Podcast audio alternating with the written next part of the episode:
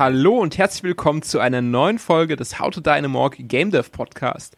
Heute an meiner Seite quasi fast die versammelte Landschaft da und zwar die gute Susanne, moin. Hallo Daniel. Florian, hallo. Hallo aus Hamburg. Heute ohne Michael, unseren Lokalisator. Und äh, ja, dennoch können wir ja vielleicht so ein bisschen erzählen, was wir in den letzten Wochen und Monaten getrieben haben. Ist ja schon fast wieder ein Jahr her, als wir uns das letzte Mal gehört haben, so ungefähr. Nee, ähm, Ende 2018 kam der letzte Podcast. In diesem Jahr noch kein frischer Content quasi von uns. Aber das soll sich jetzt natürlich ein bisschen ändern. Äh, wer möchte mal anfangen, ein bisschen zu erzählen, was wir so gemacht haben, wo wir jetzt stehen?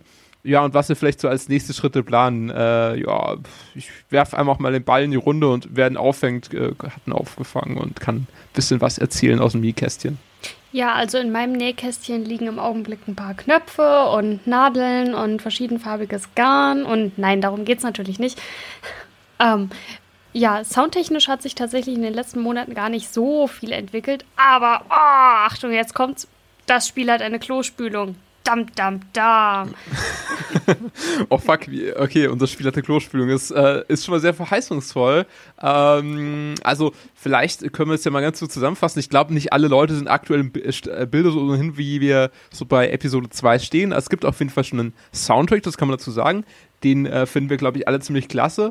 Und äh, bis auf wenige Sound-Snippets fehlt uns ja gar nicht mehr so viel. Ne? Also von daher, da ist schon viel getan, aber noch so eine kleine letzte Meilensteine sind da zu gehen im Soundbereich. Das ja. ist richtig. So ein paar kleine, feine, aber doch wichtige Korrekturen äh, liegen da schon seit ein paar Wochen bei mir auf der Arbeitsbank sozusagen und warten darauf, endlich geschliffen zu werden. Ja. Ja. Ey, es ist, ey, es ist wirklich so, da merkst du halt wieder dran, wir sind einfach ein Hobbyprojekt. Jeder hat auch mal so seine Nebentätigkeiten und Nebenkram aus dem Real Life. So was wie Arbeit. Deswegen ist es aber, ja, hm, schwierig, ja ist halt, ist halt auch notwendig äh, tendenziell und von daher, ja, äh, kann man natürlich sagen, gut, äh, geht da mal ein bisschen voran, aber auf der anderen Seite ist es natürlich, wie gesagt, äh, immer noch ein Hobby und ja, genau. Äh, vielleicht mal äh, schweifen wir mal nicht so sehr ab, sondern geht weiter in den Grafikbereich. Florian, das ist ja so ein bisschen deine Heimat, ja? Ja. Aber du ja. hast da auch ein bisschen was an Assets geliefert und erzähl uns mal vielleicht ein bisschen, ohne jetzt zu sehr auf die einzelnen Assets drauf einzugehen, weil wir wollen ja nicht zu viel spoilen, aber du kannst dir so ein bisschen Abriss geben, was was wir so erreicht haben, vielleicht auch was so Schwierigkeiten, Herausforderungen, aber auch gute Erfolge waren, dass wir einfach so ein bisschen auf dem aktuellen Stand mal sind. Die Räume sind soweit fertig, kann ich schon mal sagen. Die stehen mhm. wirklich allesamt. Was man ja häufig hat, ist, sind äh, Objekte, animierte Objekte, die ich, ähm, wenn ich zeichne, natürlich mir im, im Grafikprogramm einmal angucke. Aber ähm, ob es wirklich alles so funktioniert als Kulisse, das sehe ich auch wirklich erst, wenn du die als Tech-Demo zusammengeschraubt hast. Und da sind wir ja nun auch wirklich ein ganzes Stück weiter gekommen, dass du uns auch wirklich eine spielbare Version wirklich an die Hand geben konntest. Und es ist eben mal doch noch was anderes, als wenn du uns das irgendwie im Video zeigst und sagst, guck mal, so würde das jetzt bei euch aussehen, wenn wir irgendwie über Skype deinen Bildschirm sehen, sondern wir rennen jetzt ja wirklich durch die Kulissen und da merke ich auch schon so, Licht anschalten, Licht ausschalten funktioniert oder funktioniert noch nicht so gut oder ich habe mir Animation, habe ich mir doch anders vorgestellt, als deine Engine das nachher umsetzt, dass ich sage, mach das mal schneller, mach das mal äh, heller oder Transparenzstufen rumbasteln. Und da finde ich, da haben wir jetzt ein ganz gutes Gespür auch schon für das, für das Spiel jetzt bekommen.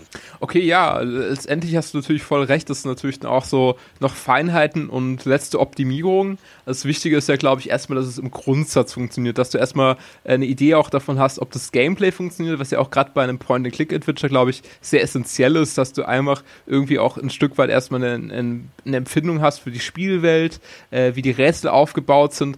Letztendlich bringt dir natürlich die beste Optik nichts, wenn das Spiel im Kern keinen Spaß bringt. Ne? Und deswegen das ist ja auch so ein bisschen ja letztendlich der Part beim Zusammensetzen, wo ich dann einfach auch merke, okay, da passt vielleicht noch was nicht und so. Dann haben wir uns ja, glaube ich, auch in der letzten Woche nochmal zusammengesetzt, haben ein bisschen gekrübelt oder vorletzte Woche war es, glaube ich. Ne? Ja, vorletzte, genau. Das ist ja schon ein bisschen, bisschen ja genau. Und äh, haben dann so ein bisschen eben geschaut, was noch eben geklettet werden müsste um dann früher oder später das Spiel jetzt auch mal auf die Spieler loszulassen. Ne? Wann genau das jetzt sein wird, da halten wir uns jetzt vielleicht noch ein bisschen zurück, weil letztendlich es wird eine interne Beta erstmal geben mit wenigen ausgewählten Testern und dann erst später quasi eine etwas größere offenere Veranstaltung. Aber da wir sozusagen noch keinen fixen Termin uns auch nicht selber unter Druck setzen möchten, würde ich sagen, wir sind auf einem guten Weg dahin.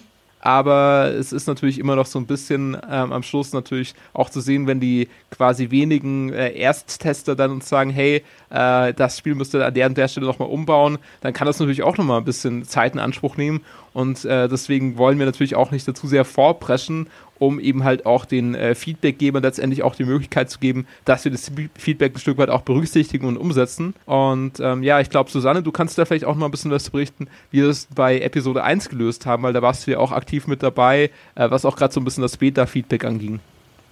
Ähm, genau, für Episode 1, wir hatten da so einen schönen Fragebogen generiert den wir unseren Beta-Testern mitgegeben haben, wo jeder sozusagen schon mal gezielt auf verschiedene Sachen, bei denen wir uns unsicher waren, achten konnte, wo wir auch gezielt verschiedene Sachen einfach abgefragt haben ähm, und dann dementsprechend sehr strukturiertes Feedback bekommen haben, einfach in Form von diesen ausgefüllten Fragebögen eben.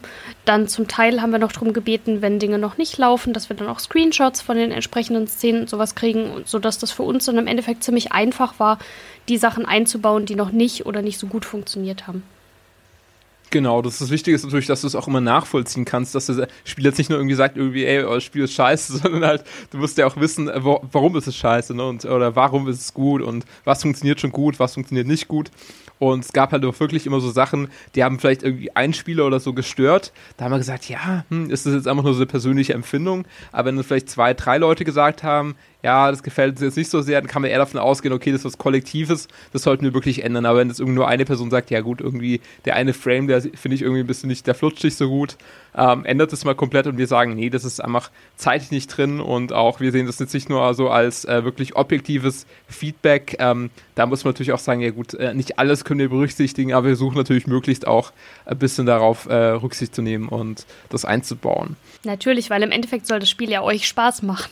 Genau, muss natürlich auf beiden Seiten Spaß machen. Ich glaube, das Schlimmste ist immer, wenn sich der Spieleentwickler auch zu sehr verbiegt und letztendlich ein Spiel macht, was nur dem Spieler gefällt und äh, der Spieler weiß aber manchmal vielleicht auch selber gar nicht so, was was denn gut sein könnte oder so, ne? Oder er will sich ja auch ein Stück weit noch überraschen lassen, ne? Das wäre ja auch äh, Schwachsinn, wenn du irgendwie als Entwickler genau nur diese Wunschvorstellung deiner Spielerschaft umsetzt und der sich eigentlich gar nicht mehr irgendwie auf was freuen kann, was vielleicht unerwartet ist oder so. Zum Beispiel eine Klospülung, um das nochmal noch mal einzubringen. Ähm, oder andere, andere Feinheiten.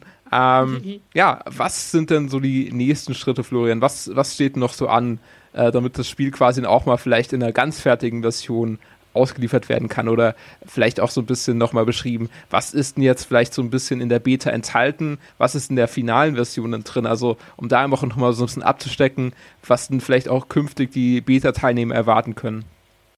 Irgendwann. In der Close Beta werden schon ähm, fast alle Räume verfügbar sein. Die Spieler haben also wirklich äh, freie Bewegung, können auch schon Aufgaben lösen. Das wird schon wirklich, wirklich ein Spiel sein was sie vor sich haben, aber es sind noch nicht alle Quests enthalten. Ich vermute mal, dass die, die Hälfte der Spielzeit drin sein wird. Die werden, ich weiß gar nicht, wenn wir durchrennen, werden wir es vielleicht in, in sieben Minuten schaffen. Die werden eine Viertelstunde vermutlich brauchen bis 20 Minuten, wenn sie alles rumprobieren. Mhm. Und die volle Version hinterher wird gar nicht mehr viel mehr Assets enthalten, aber eben nochmal mit mehr Rätseln bespickt sein. Das heißt, eine doppelte Spielzeit wird, wird dadurch locker drin sein.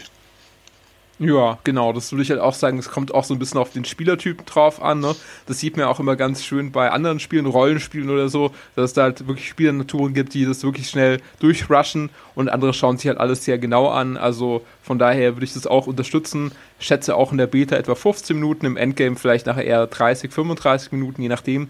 Und äh, ja, also ich denke mal, da können sich die Spieler auf einiges freuen und wir hoffen jetzt auch ein bisschen regelmäßiger wieder vom Podcast rauszukommen. Hängt natürlich auch davon ganz stark ab, inwiefern wir eben was Berichtenswertes dazu haben. Und ja, dann würde ich einfach sagen, äh, hören wir uns wieder beim nächsten Mal. Und ja, bis dahin wünsche ich euch natürlich viel Spaß beim Zocken. Frohes Osterfest kann man vielleicht auch wünschen. Und ja, gute Zeit. Bis dann. Ciao. Macht's gut. Tschüss. Tschüss.